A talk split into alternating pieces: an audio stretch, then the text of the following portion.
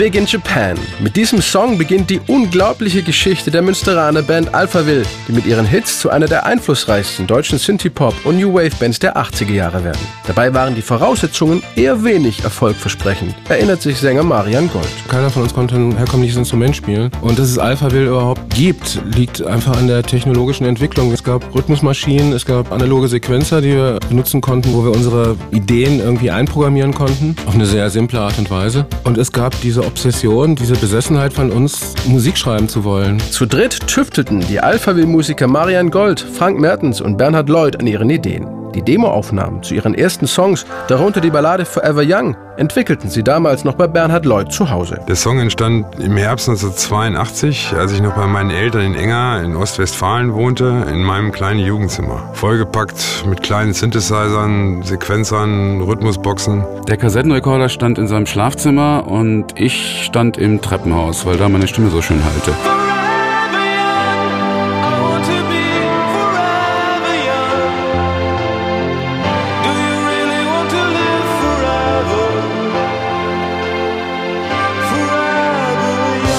Der zweite Song aus dem Jugendzimmer von Bernhard Lloyd ist dann Big in Japan.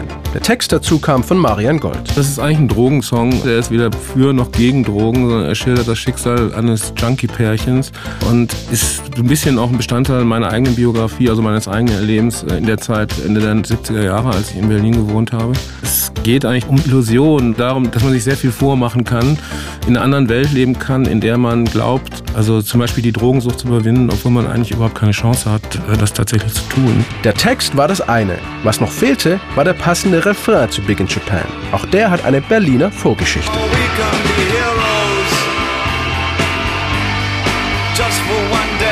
Marian Gold versuchte verzweifelt, sein großes Idol David Bowie zu treffen, der in den 70ern in Berlin Platten aufnimmt und sich angeblich öfter im Club SO36 aufhält. Statt David Bowie lernt Marian Gold dort aber einen Plattenverkäufer kennen, dem er ein Album der britischen Indie-Band Big in Japan abkauft.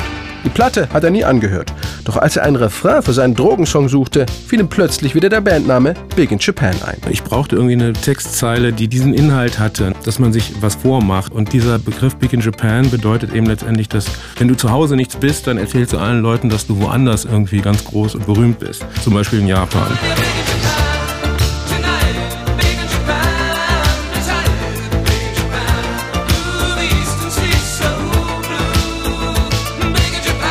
Als die Demobänder von Alphaville endlich im Kasten sind, will Marian Gold die Leuten aus der Plattenbranche vorspielen. Ich bin damals von Münster mit so einem Tape, was wir aufgenommen hatten, ohne große Erwartungen nach Berlin getrennt und bin dann bei mehreren Verlegern gewesen.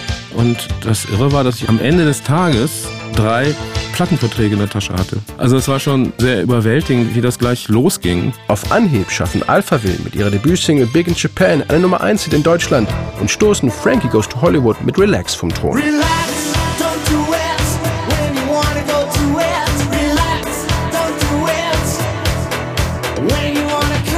Ironie am Rande. Der Sänger von Frankie to Hollywood, Holly Johnson, der war 1978 der Sänger der Band Big in Japan.